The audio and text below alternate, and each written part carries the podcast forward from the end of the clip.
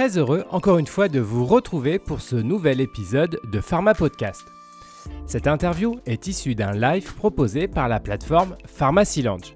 N'hésitez pas à découvrir cet outil, c'est gratuit, sécurisé et confidentiel. J'ai particulièrement aimé cet échange car on y parle d'un sujet important en pharmacie et même de manière générale pour notre société. Il s'agit du développement durable et de la RSE. C'est en effet l'une des préoccupations de la profession dans les années à venir face aux défis environnementaux qui nous attendent. Pour évoquer ces sujets, Olivier Thomas, fondateur de Primum No Nocedere, nous apporte de nombreux éléments pertinents pour toutes celles et tous ceux que les questions écologiques intéressent. Bonne écoute proposé par Pharmacie Lounge. N'hésitez pas à vous inscrire sur la plateforme si vous êtes pharmacien, c'est gratuit, confidentiel et sécurisé. Nous allons aujourd'hui parler de développement durable et de RSE en pharmacie, forcément des sujets d'actualité pour la profession. Et pour nous éclairer sur ces thématiques, nous recevons Olivier Thomas, fondateur de Primum Non Nocere. Bonjour Olivier. Bonjour euh, Romain et toute l'équipe. Et bien évidemment, cette session est en live. Vous pouvez donc poser vos questions via le chat du webinaire. Et c'est toujours avec un grand plaisir que nous sommes accompagnés d'Aurélie Pasquier, notre chargée de communication chez Pharmacy. Bonjour Aurélie. Bonjour, bonjour à tous. Donc, je suis Aurélie de Pharmacy Lunch. Pharmacy pour ceux qui ne connaissent pas, c'est le réseau professionnel des pharmaciens et de l'écosystème pharmaceutique. C'est 100% sécurisé et éthique. Vous retrouvez Pharmacy Lunch euh, sur tous les navigateurs et sur votre euh, smartphone en téléchargeant euh, l'application.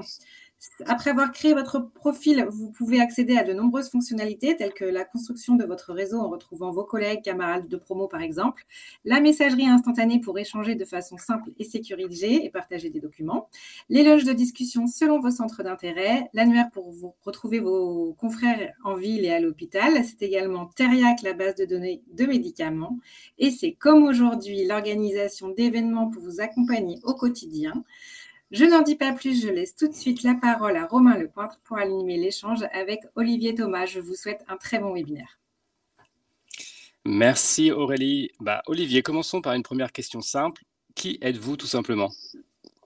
Eh bien, qui je suis? Euh, J'ai dirigé des établissements de santé pendant une vingtaine d'années.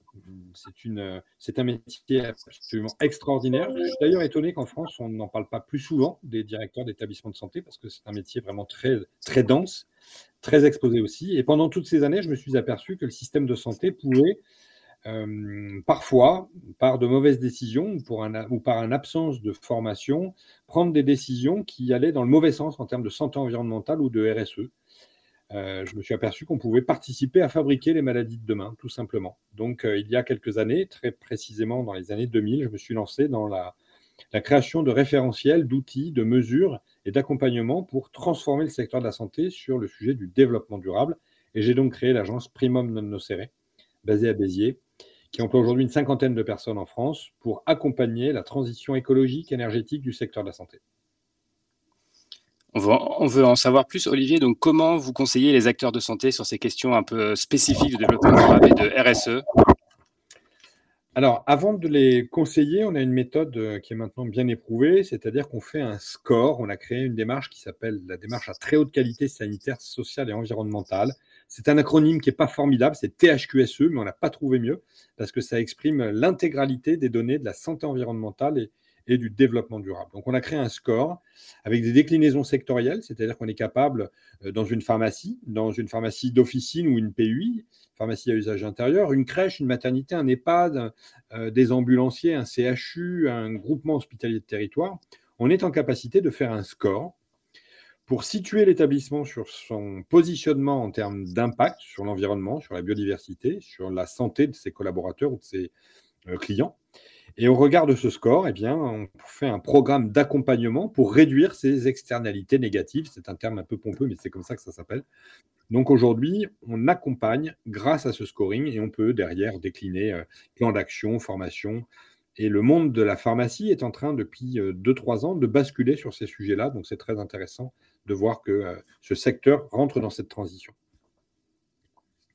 Alors, vous nous avez expliqué que vous faisiez un scoring pour les établissements de santé, par exemple, mais comment concrètement les professionnels de santé euh, doivent eux aussi être, acteurs de ce changement? Est-ce qu'ils peuvent l'être déjà? Et comment?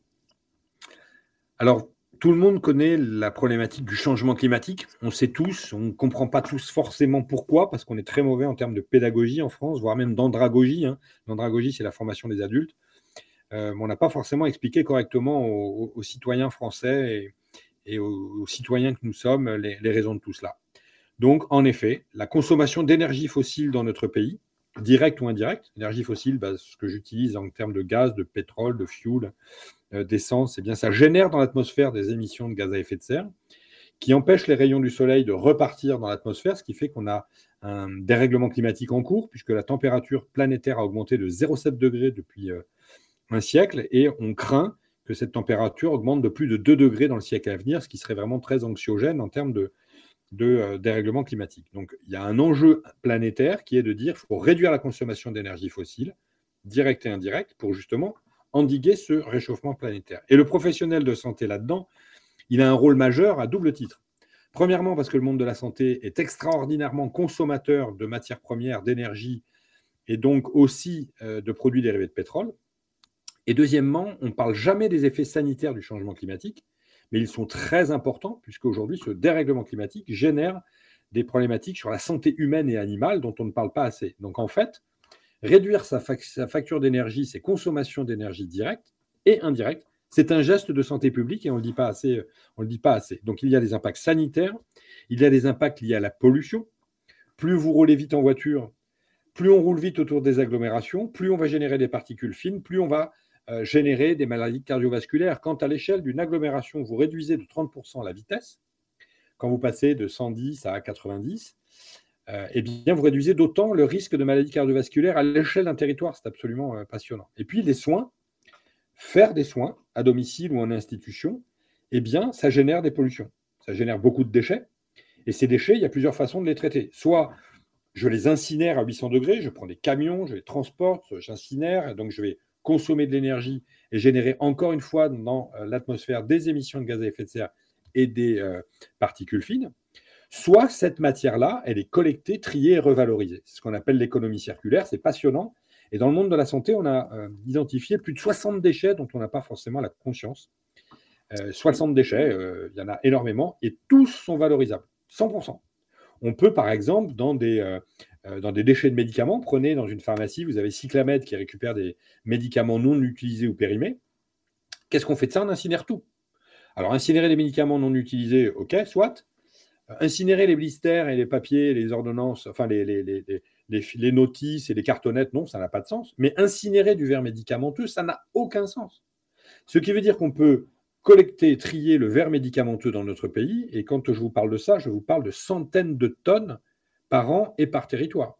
Alors qu'on est dans un pays qui commence à manquer de silice dans la fabrication du béton, euh, même les vignerons commencent à manquer de verre et sont inquiets dans les années à venir euh, à cause du manque de verre dans le pays. Donc, si vous voulez, le professionnel de santé peut, au travers des soins, faire de l'éco-conception des soins, analyser tout ce qu'il consomme, tout ce qu'il génère comme déchets, et un déchet, ça peut se valoriser. J'aime beaucoup ce principe de l'économie circulaire dont on ne parle pas assez, c'est un terme un peu pompeux, je vous. Voilà, je vous montre en image. Masque à usage unique. J'ai deux façons de le résoudre, ce, déchet. Je le jette dans mes ordures ménagères, traditionnellement, si je suis à la maison. Certains établissements le jettent dans les déchets d'activité de soins à risque infectieux, dans les hôpitaux. Tout ça, c'est transporté, incinéré. Autre filière extraordinaire, c'est que ça, c'est revalorisable à 100%. Il y a des sociétés françaises, des industriels qui se sont créés pour transformer ce truc-là en banc de jardin, en arrosoir ou en console de voiture. C'est plus le même impact. C'est ça l'économie circulaire, transformer les matières résiduelles des uns en matières premières pour les autres. Et ça, c'est de la création d'emplois et c'est de la réduction d'impact sur l'environnement et sur la santé humaine. Voilà, donc le professionnel de santé, j'ai fait une réponse un peu longue, mais peut agir vraiment sur ces sujets-là. Et en plus, je terminerai là-dessus sur cette question, si les professionnels de santé n'ont pas la conscience de ces enjeux en France, de ces impacts, changement climatique, pollution, euh, qui l'aura? Très clair. Aurélie, est-ce qu'on a des questions?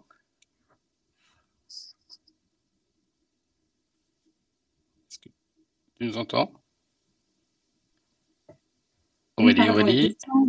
Oui, vous m'entendez? Oui. Oui, c'est bon. Les questions arrivent dans le chat. Alors, pour vous, Olivier, comment mesurer précisément les impacts d'un médicament ou d'un DM ah, Existe-t-il des labels de référence? Alors, super. Merci de cette question. Euh, en fait, on a un problème en France, c'est que l'empreinte carbone des organisations de santé, hein, ce qui génère cette empreinte carbone dont je parlais tout à l'heure, elle est composée à la fois d'énergie directe et d'énergie indirecte. Je m'explique. L'énergie directe, c'est ce qu'il faut dans un hôpital ou votre pharmacie euh, pour allumer la lumière, faire marcher nos ordinateurs, nos souris, euh, la ventilation, euh, faire marcher le, frigo, pour garder des, des médicaments au frais. Bref, l'énergie directe.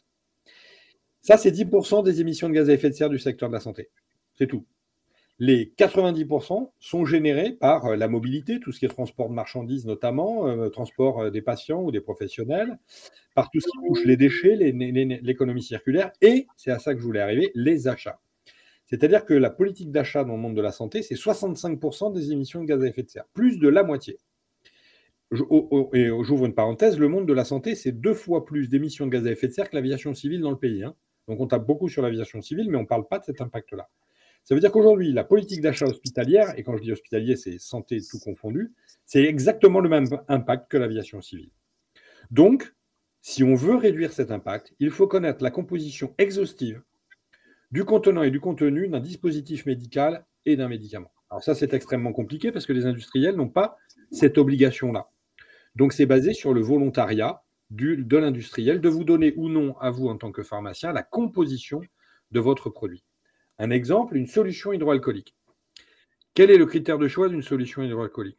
La plupart du temps, on me répond l'efficacité et le prix. Bah non. Parce que l'efficacité, il y a une norme AFNOR qui, euh, gère ça, donc euh, euh, pas, c'est, pas le sujet, elles sont efficaces puisqu'elles répondent à une norme. Et le prix, on parle de quoi? Le coût direct ou le coût global? Eh bien, moi, je vais vous parler du coût global. Le contenant d'une solution hydroalcoolique, c'est marqué dessus. Vous avez l'interdiction formelle de le mettre dans les ordures ménagères. C'est interdit. C'est marqué sur l'étiquette, c'est marqué sur la fiche de données de sécurité. Ça veut dire que logiquement, euh, un hôpital, un EHPAD ou un, immeuble collectif doit avoir une filière de collecte de ce déchet. Ça veut dire que le coût, il faut prendre en considération dans le coût le coût de traitement de ce déchet. Donc, un pharmacien, logiquement, devrait prendre en considération le poids de l'emballage. Si la solution hydroalcoolique vide pèse 300 grammes chez un fournisseur et 200 grammes chez l'autre, il vaut mieux acheter celle qui coûte 200 grammes parce que vous allez réduire d'un tiers votre facture, votre empreinte carbone globale et le coût du traitement des déchets. Donc, comment faire pour arriver à réduire cette empreinte carbone? C'est d'obtenir ce qu'on appelle l'empreinte carbone ou l'analyse du cycle de vie d'un dispositif médical ou d'un médicament. Pour l'instant, ça n'est pas obligatoire dans le pays. Ça va le devenir et on a des fournisseurs qui, aujourd'hui, par anticipation, commencent à fournir aux établissements cette étude qui s'appelle l'analyse du cycle de vie, qui prend en considération toutes les matières qu'il a fallu pour créer un, dispositif, les déchets que cela va générer, la façon dont on les détruit euh, derrière, et la quantité d'énergie qu'il a fallu aussi pour transporter ce déchet. Je reprends l'exemple de ce masque. Celui-là, il a été fabriqué à Toulouse, et moi j'habite à Béziers. Il est évident que l'impact de ce masque acheté à Toulouse euh, et consommé à Béziers est bien moindre que si c'était un masque euh, fabriqué en Asie qui aurait, transporté, qui aurait été transporté en, en, paquebot, en, bateau, euh, en container. Euh, voilà, il y, a tout ça derrière. Donc, dans quelques années, nous aurons euh, de la part de nos fournisseurs tous ces impacts-là. Et l'idéal serait qu'on ait une politique française qui soutienne cela avec peut-être des taux de TVA réduits sur des produits qui seraient éco-conçus, biosourcés et faits dans notre pays. Pour inciter et le pharmacien à vendre et le patient à acheter. Alors, si vous, si vous le voulez bien maintenant, euh, Olivier Thomas, on va un peu dans la pharmacie et sur la pharmacie Lange. Alors, schématiquement, en pharmacie, il y a trois grands domaines l'officine, l'hospitalier et l'industrie. Et si vous, si vous le voulez bien, on va, on va un peu aller dans chacun de ces domaines et voir comment le pharmacien peut agir sur ces questions environnementales. Alors, si vous le voulez bien, on va commencer par l'officine en ville. Comment les équipes euh, des pharmacies de ville peuvent agir pour la planète concrètement? Euh, la première, à mon sens, la plus importante, et là, je vais vous parler en tant que, que, papa et consommateur, en fait. Euh, moi, ce que j'attends d'un pharmacien, c'est qu'il soit un pharmacien conseil, qu'il connaisse la composition exacte du produit qu'il va me vendre. Et je pense que les pharmaciens n'ont pas toujours cette information-là. Si aujourd'hui, vous voulez acheter du lait infantile en pharmacie, est-ce que vous avez la composition exhaustive? Pas forcément. Est-ce que vous savez exactement d'où viennent les matières? Pas forcément. Euh, vous avez des laits infantiles qui euh, s'appellent laits infantiles dans lesquels il n'y a pas de lait, euh, mais du lactosérum, ce qui n'est pas la même chose. est-ce qu'on a du glutamate dans tel ou tel lait qui est un, exhausteur de goût, perturbateur endocrinien? On va vous dire que non parce que ce n'est pas sur la composition. Et en réalité, oui, il y en a, puisqu'il y a de la maltodextrine dans le lait infantile, dans lequel on a rajouté du glutamate qui, encore une fois, est un exhausteur de goût pour donner à, l'enfant envie de manger. Moi, j'ai besoin que le pharmacien il ait une formation initiale et continue sur la lutte contre les perturbateurs endocriniens pour les femmes enceintes, les nouveau-nés, les jeunes enfants. Ce n'est pas le cas, ils n'ont pas cette information euh, permanente. Euh, moi, j'aimerais que le pharmacien puisse être formé et avoir l'accès à des éco-gestes. Quels sont les éco-gestes que je peux faire au quotidien pour protéger ma santé, par exemple, euh, sur l'optimisation de la qualité de l'air intérieur? Hein, En France, on sait que c'est un fléau. On est à 19 milliards de dépenses de l'assurance maladie à cause de la mauvaise qualité d'air intérieur. Et bien, certains pharmaciens qui sont engagés dans la démarche et le label THQSE ont aujourd'hui des capteurs d'air intérieur dans leur pharmacie comme ça, vous rentrez dans la pharmacie, vous avez un chiffre qui s'affiche, et le pharmacien est en capacité de délivrer des supports d'information ou des conseils pour optimiser la qualité de l'air intérieur à la maison, et c'est très simple à faire. Euh, vous avez notamment dans le cadre de la convention avec la CNAM tout récemment, euh, des pharmaciens qui, s'engagent sur ces sujets-là. Et il y a par exemple la, euh, la, convention qui parle de la, la, consultation des femmes enceintes. Donc ça, c'est très nouveau eh bien, peut-être faudrait-il des livrables et des documents qui soient euh, tout faits pour les pharmaciens, qui n'aient pas tout à inventer. Comment aujourd'hui, concrètement, hein, comment une maman fait aujourd'hui quand elle est enceinte, ou qu'elle compte l'être, dans la période préconceptionnelle, comment fait-elle pour gérer ce qu'elle achète pour manger, boire, mettre sur sa peau et respirer? À part Google, il n'y a personne aujourd'hui qui est en capacité de vous donner les bons conseils. Donc justement, le pharmacien peut devenir ce pharmacien conseil qui est au contact avec 100% des Français dans le pays et là, le, mais bien sûr, il faut que le pharmacien soit rémunéré pour ça, hein, soyons clairs. Hein. Là, il est évident qu'il faut reconnaître ce travail-là. Mais le pharmacien peut avoir ce nouveau rôle et de compréhension parfaite de la composition des produits. Quand j'achète un produit en pharmacie, moi, je souhaite qu'il n'y ait pas des allégations trompeuses sur des produits. Quand je vois des produits bain moussant, euh, dentifrice qui disent sans parabènes, euh, bah non, sans parabènes, c'est pas une, c'est une allégation trompeuse. Si on a remplacé le parabène par du triclosan, c'est un antibactérien des plus puissants de la planète, c'est pire. Donc, je pense que le rôle majeur du pharmacien demain, c'est de maîtriser 100% de la composition des produits qu'il vend, de les choisir, d'avoir une politique d'achat pour choisir les produits les moins impactants, euh, parce que c'est le rôle que l'on attend de, lui. Et puis, il y a certains pays qui ont fait des choses extraordinaires, comme l'indice PBT en Suède, je ne sais pas si vous le connaissez. La Suède a classé les médicaments en fonction de taux de rejet dans les urines et dans les excrétats humains, pardon du sujet, mais euh, de ces molécules médicamenteuses. Eh bien, plus l'indice PBT est élevé, plus vous allez avoir du rejet dans les excrétats, et moins il est élevé, moins vous en aurez. Eh bien, il serait formidable que les pharmaciens militent, entre guillemets, fassent du lobbying éthique pour obtenir ce classement environnemental du médicament. Pourquoi je vous dis ça? Parce que si vous lisez les rapports de l'Académie de pharmacie de décembre 2008 et de décembre 2019, eh bien, vous verrez que les molécules cytostatiques, les œstrogènes, les antibiotiques, les antiépileptiques augmente dans l'eau de boisson en France parce que la consommation de médicaments augmente en France et que les stations d'épuration françaises, contrairement à la Suisse, ne traitent pas les, déchets de xénobiotiques, les médicaments. Donc plus on mange du médicament, plus on le rejette par nos excrétats, plus on en boit. Eh bien, pour moi, euh, il faut véritablement militer pour que les médicaments français soient classés et remboursés en fonction de leur efficacité, bien sûr, euh, mais aussi en fonction de leur impact environnemental, qui a un coût pour aujourd'hui et pour les générations futures. Donc le, sujet des pharmaciens, ce n'est pas que l'officine, hein, puisqu'on a dit qu'il y avait trois domaines de pharmacie. Euh, il, y a, également la pharmacie en établissement de santé, ce qu'on appelle la, pharmacie à usage intérieur. Et eh bien là, c'est un petit peu pareil. L'indice PBT serait génial à appliquer dans un hôpital. Euh, prendre la consommation d'un hôpital et calculer son empreinte environnementale, son indice PBT pour substituer certaines molécules par d'autres serait, à mon avis, très intéressante au niveau du pays. Puis à l'hôpital, il y a du gaspillage.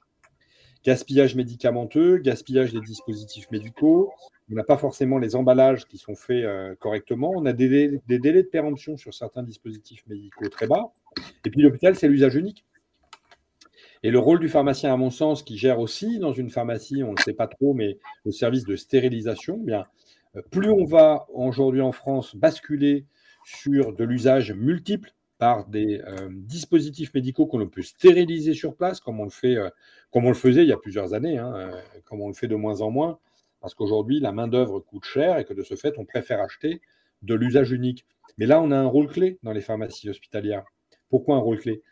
Parce que nous avons un problème en France aujourd'hui sur tout ce qui est jetable, et pas qu'en plastique, jetable à usage unique. Pourquoi? Parce qu'on génère trop de déchets. Et puis le plastique, aujourd'hui, s'il est incinéré, c'est bien, mais on en retrouve beaucoup dans la nature. Et plus on utilise du plastique aujourd'hui, plus on retrouve des microbilles de plastique dans l'eau, dans l'air et même dans le sang humain. Donc, la réduction de l'usage unique par l'optimisation des services de stérilisation dans les hôpitaux et cliniques, eh bien, à mon avis, c'est une véritable clé. Enfin, les pharmacies à usage intérieur, les pharmaciens hospitaliers ont un rôle aussi dans, euh, je, vais appeler ça le rôle sociétal, c'est-à-dire dans la relation avec les centrales d'achat hospitalières. Il faut savoir que les achats dans les hôpitaux se font via des groupements hospitaliers de territoire ou des centrales d'achat. Eh bien, si euh, on négocie en groupe, non pas l'achat de 5000 masques comme ça, mais d'un million de masques, parce que les masques français coûtent plus cher que les masques chinois, eh bien, on arrivera à intervenir sur les coûts. Et là, le pharmacien a un rôle absolument euh, capital. Enfin, il y a d'autres types de pharmaciens. Il y a les pharmaciens chez les industriels. Eh bien, les industriels, là aussi, ils ont des grands défis devant eux. Je vais parler du premier défi qui est, à mon avis, la gestion de la pénurie. Parce que là, c'est quand même le problème numéro un qu'ont à gérer les pharmaciens français et les euh, hôpitaux. C'est la pénurie de médicaments, alors que certains industriels ont réussi à gérer les problématiques de pénurie. Il y a eu il y a plein d'expériences incroyables, hein, c'est très intéressant de le découvrir. Vous avez des industriels qui ont doublé les usines, euh, qui ont créé des usines qui sont en capacité de prendre le relais si une usine venait à fermer. D'autres industriels, je ne vais pas les citer, hein, je ne vais pas faire leur promo, mais on, commence à, discuter avec eux justement pour faire l'analyse du cycle de vie de leurs médicaments euh, ou de leurs dispositifs. D'autres ont acheté 5 ans de molécules d'avance pour ne pas justement avoir pendant les 5 années qui viennent de rupture. Donc, il y a des industriels aujourd'hui qui arrivent à gérer ce problème de pénurie. Sur les industriels encore, il y a la problématique de l'analyse du cycle de vie qu'il faudrait arriver à, obtenir systématiquement. Et là, le défi, c'est de réduire les emballages directs et indirects. J'ai des dizaines de photos, je ne vais pas vous faire l'affront de vous les montrer en ligne. Ça mettrait à mal, je pense, ces industriels, et je ne suis pas là pour ça. Mais le nombre de cartons vides que l'on transporte en France dans des camions remplis d'air, de polystyrène ou de papier bulle, c'est juste hallucinant. C'est France entière, que ce soit dans les hôpitaux ou les pharmacies, euh, les officines de ville. Donc là, il y a un très gros enjeu euh, sur tous ces impacts de pollution et de dérèglement climatique. Enfin, il y a deux autres types de pharmacies pour moi qu'on n'a pas cités. Euh, je pense. Il y a les grandes surfaces qui ne sont pas forcément des pharmacies en tant que telles, mais de la parapharma. Et là, il y a une très grosse consommation dans le pays là-dessus, et je les associe intégralement à ce que j'ai dit par rapport aux pharmacies. Et enfin, le domicile, parce que plus ça va, plus l'hospitalisation à domicile et les soins à domicile se développent. On a aujourd'hui des patients même en chimiothérapie à domicile. Et là, je pense que le rôle du pharmacien est capital. Pourquoi? Je conclurai là-dessus. En médecine vétérinaire, on a interdit la chimiothérapie en ambulatoire parce que les excrétats des animaux sont cytostatiques, dangereux, cancérigènes pendant 48 heures après une chimiothérapie. Donc en, clinique vétérinaire ou en école vétérinaire, les animaux ne sont pas en ambulatoire, sont hospitalisés au moins 48 heures, les excrétats sont collectés et incinérés à 1200 degrés parce que c'est à cette température que l'on détruit ces molécules cytostatiques. Et en médecine humaine, on fait l'inverse. Pour des raisons de réduction des coûts, on réduit les durées de séjour, voire même on est en chimiothérapie exclusivement en ambulatoire maintenant dans le pays, et très bientôt exclusivement en chimiothérapie à domicile. Ça pose un problème. Deux problèmes. Le problème de la consommation des médicaments qui sont des médicaments dangereux à domicile et des médicaments non utilisés, où vont-ils? Je ne suis pas sûr que la traçabilité soit parfaitement gérée partout, mais ça pose le problème des excrétats qui sont donc diffus euh, qui ne sont plus collectés par les hôpitaux, mais qui sont diffus. Et ces excrétats chargés de molécules cytostatiques, nous allons les retrouver dans l'eau de boisson. Donc le domicile, à mon avis, est un véritable problème de santé publique dans les années à venir qu'il faut euh, résoudre. Merci pour tout ça, Olivier. On a des questions dans le, dans le chat. Je vais vous les poser euh, un petit peu comme ça, comme elles viennent. Alors, tout d'abord, comment savoir s'il y a des, perturbateurs endocriniens dans un DM Merci. Eh bien, perturbateur endocrinien, il faut connaître la composition exhaustive du dispositif médical ou de l'implant. Et ce n'est pas toujours le cas. Aujourd'hui, on n'a euh, pas, la possibilité en France d'avoir la composition des implants. Les industriels vous disent euh, secret euh, de fabrication. Sauf que je trouve quand même un peu gros qu'on impose à des professionnels de santé de mettre dans le corps humain des matières dont on ne sait pas de quoi elles sont composées. Ça, d'une part. Et d'autre part, quand on enlève ces matières, on enlève un pacemaker, on enlève euh, une prothèse de hanche, et eh bien derrière, bah, toujours pareil, soit on incinère, soit euh, ces, produits sont composés de métaux précieux. Dans un pacemaker, vous avez de l'or, vous avez du platine, ça vaut beaucoup d'argent. C'est pas logique d'aller incinérer tout ça. Euh, donc, ça peut aussi se recycler et générer de l'économie circulaire sur ces matières très précieuses. On a des terres rares dans certains dispositifs médicaux aujourd'hui. Euh, comme dans nos euh, smartphones et autres appareils, eh bien, tout ça peut se, euh, se recycler, se récupérer. Merci pour cette réponse. Une autre question, les nanoparticules sont interdites dans les aliments mais présentes dans les médicaments. Que conseiller à une femme enceinte? Non, non, je plaisante. En effet, on a la chance d'être dans un pays où on a interdit les nanoparticules, notamment de dioxyde de titane, dans l'alimentation depuis deux ans. Et ça, c'est très bien parce que le dioxyde de titane est suspecté de toxicité depuis de nombreuses années. Donc, on est un des rares pays à avoir supprimé ça dans l'alimentation. Très bien. Le problème, c'est qu'hélas, on n'a pas allé, on pas, on n'a pas eu le courage politique qu'il fallait. Euh, on continue à trouver des nanoparticules de dioxyde de titane ou d'autres euh, euh, matières dans les médicaments les matériaux de construction, les emballages alimentaires et les cosmétiques. Donc le pharmacien, il est concerné par les cosmétiques euh, et par les médicaments.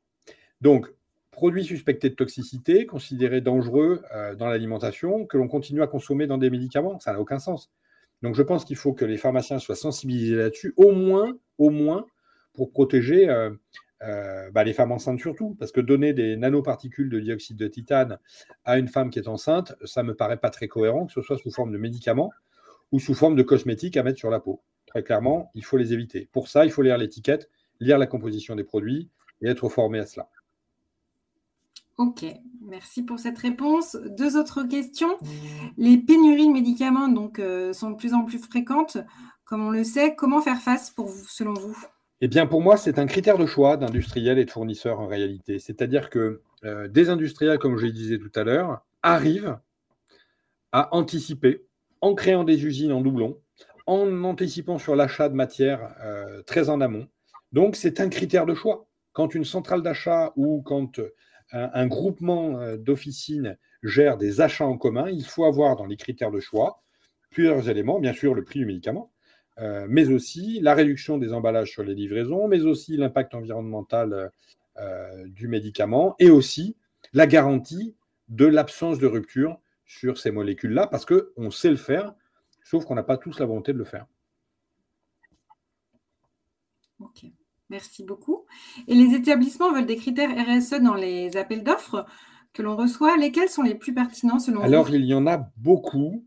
En fait, je viens de les citer. De plus en plus, les industriels sont sollicités sur des appels d'offres, euh, sur euh, des critères sociaux ou environnementaux. Souvent, les industriels me disent oui, mais euh, on ne comprend pas la question, euh, elle n'est pas justifiée. Récemment, on m'a dit mais pourquoi est-ce qu'on me demande euh, le ratio emballage par produit vendu? Ben, Parce que là, il faut aussi former les industriels sur le sujet. C'est un ratio clé. Comme je vous l'évoquais tout à l'heure, si on prend l'exemple d'une solution hydroalcoolique ou d'un masque, tout ça, ça a un coût pour être détruit ou revalorisé. Eh bien, plus l'emballage direct et indirect, hein, l'indirect, c'est tout ce qu'il y a autour, va être réduit, plus vous allez faire des économies de transport, de particules fines, de CO2, de manipulation de vos collaborateurs à plier des cartons. Donc, c'est un sujet absolument majeur. Donc, dans les grands défis qu'on a devant nous, il y en a quatre des grands défis. Mais quand je parle de nous, c'est l'humanité. C'est un peu pompeux comme terme, mais c'est ça. Il y a quatre défis. Et pour moi, il faut des critères sur les quatre défis que je vais vous citer. Un, c'est la décarbonation des activités. Décarboner, réduire l'empreinte carbone. Deux, c'est la dépollution. S'assurer qu'on ne crée pas, qu'on ne génère pas des pollutions qu'on euh, n'expose pas la population à perturbateurs endocriniens, risques chimiques, nanoparticules, euh, nuisances euh, sonores, visuelles, etc. Ça, c'est le sujet de la dépollution. Le 3, c'est la réduction de l'épuisement des ressources. Aujourd'hui, on consomme trop de papier, trop d'emballage, trop de plastique, trop d'eau. petite parenthèse sur l'eau, on va doubler les consommations d'eau potable d'ici 2050. Donc, plus on réduit nos consommations d'eau aujourd'hui et nos effluents liquides et médicamenteux, plus on fait un geste de santé publique. Enfin, le quatrième défi, et pas des moindres, eh bien, c'est la préservation du capital humain, c'est-à-dire la santé euh, des, hommes et des femmes. Et eh bien, ça, ça passe par du conseil aussi que peut faire le pharmacien et par la réduction de l'exposition à tous les risques que j'ai cités en amont. Donc tout ce que je viens de dire là peut rentrer dans un cahier des charges pour choisir les produits euh, ou les services ou les dispositifs ou les médicaments les moins impactants. Eh bien, écoutez, merci Olivier pour cet échange qui nous a permis de comprendre que le pharmacien, quel que soit son mode d'exercice, peut s'engager dans une démarche environnementale. Je rappelle que vous êtes le fondateur de Primum non inséré. On peut retrouver beaucoup d'informations sur ces thématiques sur votre site internet. Je remercie donc Romain euh, pour euh, l'animation du débat et euh, nous vous donnons rendez-vous prochainement pour un nouveau live. À bientôt dans Pharmacy Lunch. Merci, à bientôt.